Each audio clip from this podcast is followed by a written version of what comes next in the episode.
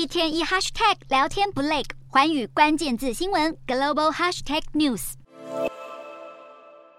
俄罗斯国防部长肖伊古受邀参加北韩庆祝战胜节的活动，二十七日与北韩领导人金正恩会面。肖伊古在会中代替转交一封俄国总统普丁的信件，金正恩则感谢肖伊古的来访，并称这场会面加深了俄国和北韩的战略关系。而在此之前，肖伊古才与北韩国防部长姜顺南会面，指出两国在战后时期的互动更加频繁，而俄罗斯有意和北韩这个友好国家加强防务合作。乌俄战争爆发后，北韩成了少数几个继续向莫斯科当局靠拢的国家。先前美国还指控。北韩供应武器给俄国，凸显双边紧密的盟友关系。不过，这次肖伊古访问北韩，真正的重头戏是要参加战胜节纪念活动的阅兵典礼。有专家根据卫星影像分析，看见金日成广场上有一些相当显眼的字样，像是七十、胜利、成功等等，揭露北韩应该是在准备要举办规模很大的夜间阅兵仪式。专家指出，北韩当局必定会把握这场盛会来大秀自家军事肌肉，届时洲际导弹飞弹和小型核弹头等各种武器，应该都会在阅兵队伍中现身。值得一提的是，这次北韩举办战胜节纪念活动，邀来俄国外交部长和中共中央政治局委员李鸿忠出席，是新冠疫情爆发后首度有外宾公开参访北韩，至于南韩政府也将这个举动解读为北韩准备开放边境的征兆。一名南韩统一部官员便透露，北韩近期逐渐放宽疫情措施，又要筹办国际体育赛事，开放边境只是时间问题。